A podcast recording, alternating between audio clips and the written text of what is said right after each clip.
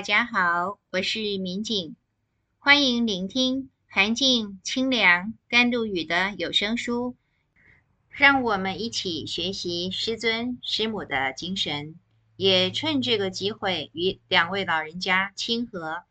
这一集我们要朗读的是信，早获天公四合同。一九三六年，韩静老人从云龙至圣处接获天命，第二年即奉命辞官，西眷归隐华山，镇守西北。山居祈祷生涯才三个月，宗主就因为放心不下，带着几名贴身弟子，辗转来到华山探望涵静老人。实地探访之后，宗主担心南方生长。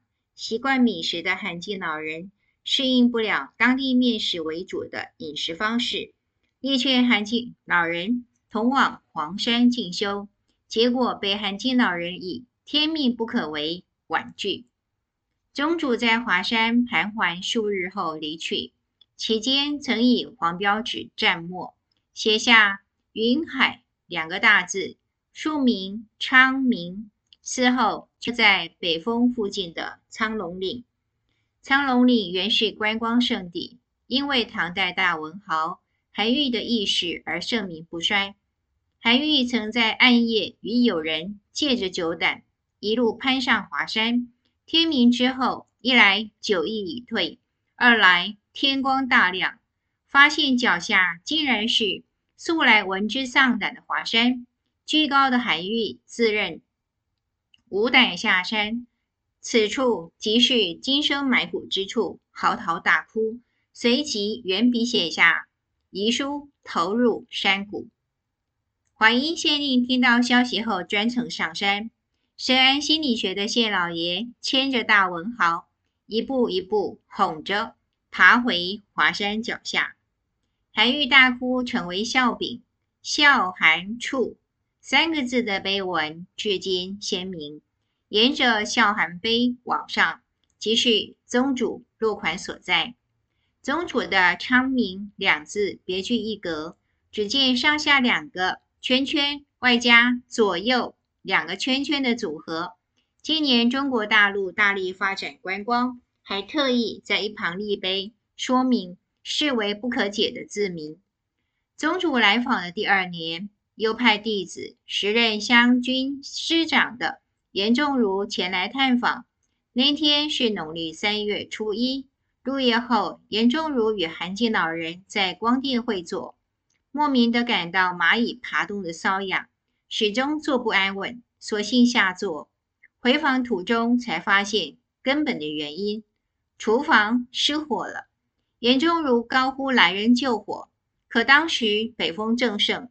再加上华山水源有限，闻讯赶来的道众匆忙提水来救，但火舌早已窜上屋檐，眼看火势一发不可收拾之际，韩金老人与智忠夫人各捧一杯水，配合宗主传授的口诀，泼向大火，这场大火随即扑灭，看得在场众人啧啧称奇。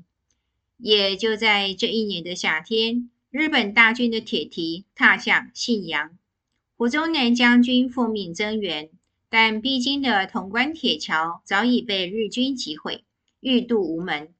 陇海铁路军运指挥使周孝朝将军遂派华阴车站司令张英仲与警务段长王俭上山求助。涵静老人接过周将军的亲笔信，嘱来人稍后。上光殿祈祷静坐后，随即提笔回复：三天内天将降浓雾已住，应急准备抢修工程车，可于三十六小时内修竣通车。这个回复何其大胆啊！连一向支持夫婿的智忠夫人都忧心忡忡，深恐承诺成空。然而韩静老人自有他的信心。当天晚上，他只身在北峰面对潼关打坐。约莫一个时辰过后，先是云龙至圣与庆空祖师从天而降，再过不久，韩静老人允诺的云雾也从天而降。第二天一整天就在云雾缭绕当中度过。第三天，王翦出现在云雾散去的北峰，这回手上拿的是陇海铁路警务总段长全月清的谢函。昨晚天降大雾，对岸敌炮失去目标，工程如期抢修竣工，军车全部东行增援。王翦两天前上山求援，离去时是满腹的狐疑。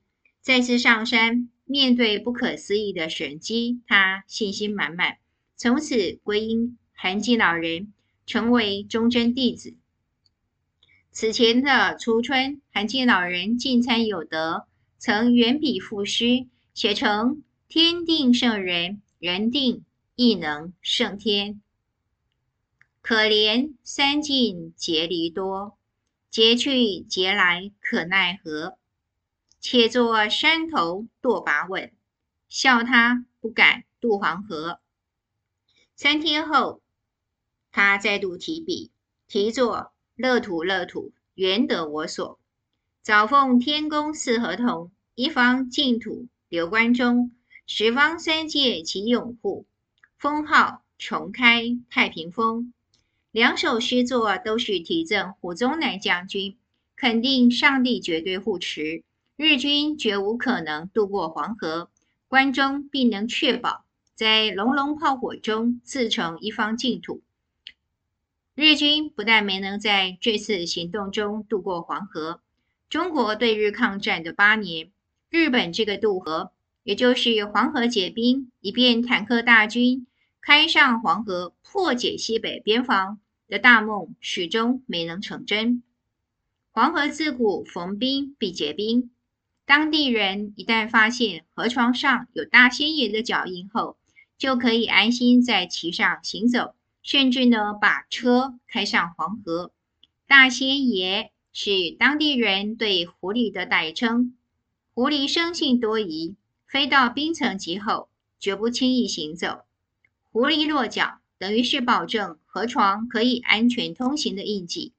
可怪的是，抗战八年期间，黄河仿佛失忆，硬是不肯结冰。日本一投降，黄河像是大梦初醒。又恢复旧时习惯，仍在酷寒的冬日结起厚厚的冰层，通车行走两相宜。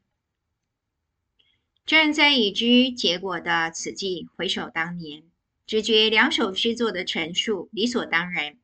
然而，若回归到当日的时空，迂横战火纷飞的时局，便知其中体现了多少天命加身的大幸。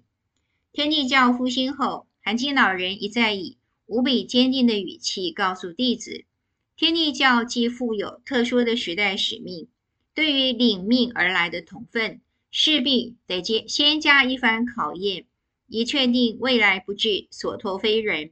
唯有能够奋力与宿命搏斗的，上天才敢放心交付使命。至于经不起考验的，一蹶不振之后，也许就再也没有翻身的可能了。